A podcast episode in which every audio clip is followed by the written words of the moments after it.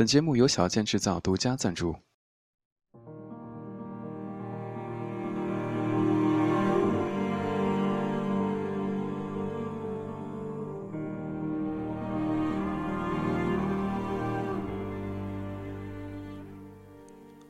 和一些人的关系像平行线，一辈子相守相望，见于眼底，藏于心间，就怕耐不住寂寞。冲动而成的相交线，在一个点紧紧拥抱，从此便离得越来越远，再也不见。遇见这样的人，因为不想做恋人只能一时，所以才选择做朋友能一世。有一种孤独，是心里真正画的是省略号，却只能在外人面前笑着为这件事画上句号。同学十年聚会，人群里我没有看到二毛，也没有看到银子。他们俩的恋情始于大一。二毛是爱好吉他的男青年，从不上课，即使告诉他某个老师点名特别严格，他也不往心里去。他每天抱着吉他，坐在寝室里写歌，大半个学期了，同班同学也不认识几个。听说还有一位男同学叫二毛，从来不上课，只在寝室里写歌。女生们进行积极脑补：二毛或许长发，必须冷酷，一把忧伤的吉他，弹唱一辈子的青春。银子就是这些女生中的一位，求了我半天，我答应带她见见二毛。二毛确实是长发，但很少清洗。二毛也冷酷。常年低头思考，用长发遮挡阳光。一件早已洗得泛黄的白衬衣，加一副眼镜儿，有一些文艺青年的影子。他的床位是最靠近墙角的下铺，被子从来不叠，腌菜状堆积在那儿。经过时，也有二毛身上特有的味道。我以为带银子见见世面，他便彻底打消了念头。但二毛孤独的低吟浅唱。让门外的银子听出了寂寞，银子便和二毛好上了。谈了恋爱的二毛，外表也没什么改变，既未变得更在意外表整洁，脸上也未因此浮现笑意。唯一的改变是，银子上课也少了。早上一等到男生出了寝室，银子就从角落里闪出来陪二毛。我并不能理解二毛的生活。他丝毫不在意中文系的文凭，对于未来的规划似乎也并不积极。与其说他喜欢音乐，不如说他沉醉于音乐。起码，我从未见他认认真真演奏过一曲原唱作品，也未见他积极参与任何与音乐相关的比赛或活动。抬头不见低头见，我与二毛最多的交谈是问他：“今天干什么了？”二毛的回答也一成不变。弹琴、睡觉。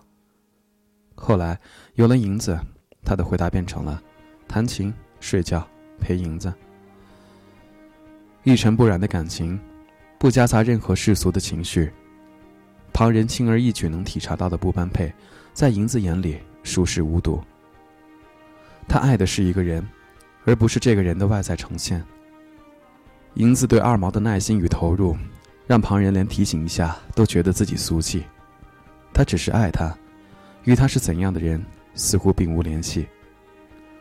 二毛也为银子写歌，于是银子拖着二毛一起参加学校的原创歌曲大赛。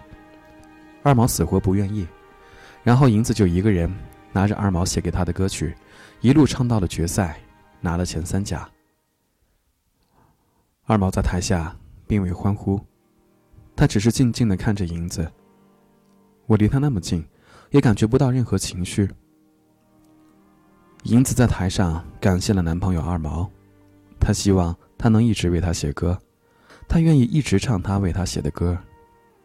那段告白很拽，一个女孩在舞台上对一个男孩表白，让无数女生癫狂。学校里有很多乐队都想找一位有个性的女主唱，银子自然成了大家争抢的对象。和二毛商量之后。英子也组了一个乐队，担任主唱，而二毛依然待在寝室里做自己想做的音乐。故事和大多数乐队的故事一样，刚进大四，女主唱和贝斯手好上了，二毛恢复了一个人的生活。有一天，我与他目光相对，我问：“你今天干什么了？”他回答：“弹琴、睡觉。”似乎陪银子这个选项从未出现在他的生活中一样。当时，所有人都觉得二毛配不上银子。银子和他形影不离了三年，三年过后。银子和乐队的贝斯手好了，舆论认为是银子把二毛甩了，另判了高枝。后来，林庆毕业，四年同窗聚在一起吃散伙饭。当时的班长规定，每个人都要说一段自己的感受，让每个人都记住这一天。一个接一个，轮到我，同学们也不期待。我说一句，底下接一句。我说：“你们认真点可以吗？马上就要告别了。”地下说：“少煽情，明天、后天、明年、后年，我们还能见到你。别搞得生死别离两茫茫，浪费情绪。”我下台，轮到二毛，大家瞬间安静。银子跟着乐队参加比赛，不在现场。二毛要说什么，谁也不知道。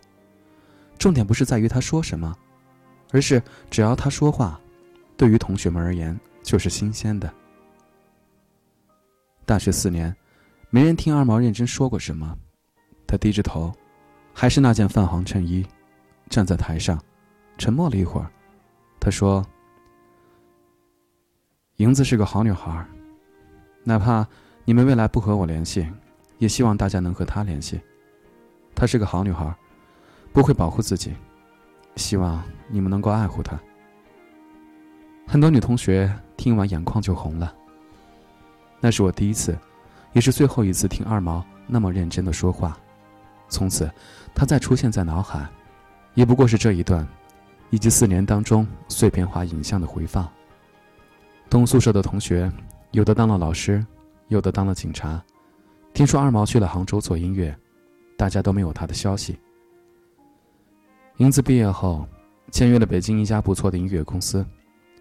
有人知道我和银子是同学，问我。银子是个什么样的人？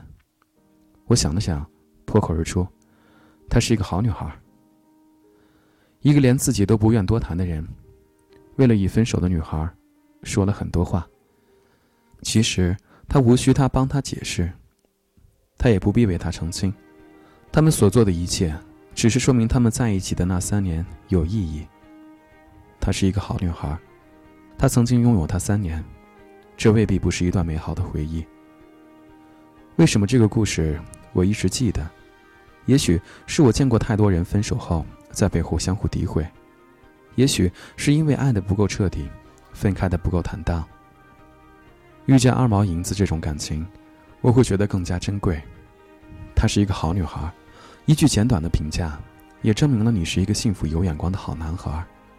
她是一个坏女孩，并不代表她真的很坏，只能代表。你是一个没眼光却能和坏人一起生活三年的蠢货罢了。给爱情留一些余地，回头看的时候，空白处还能填上我们想要的色彩。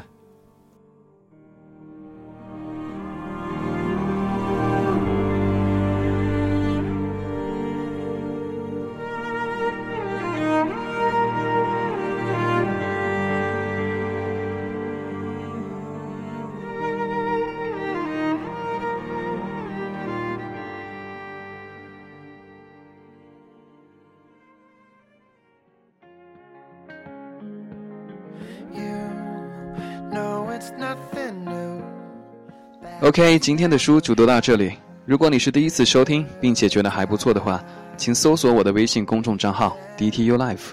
如果你有什么好的书目想分享给大家的话，请在平台里给小贱留言。好，晚安大同，晚安，亲爱的你。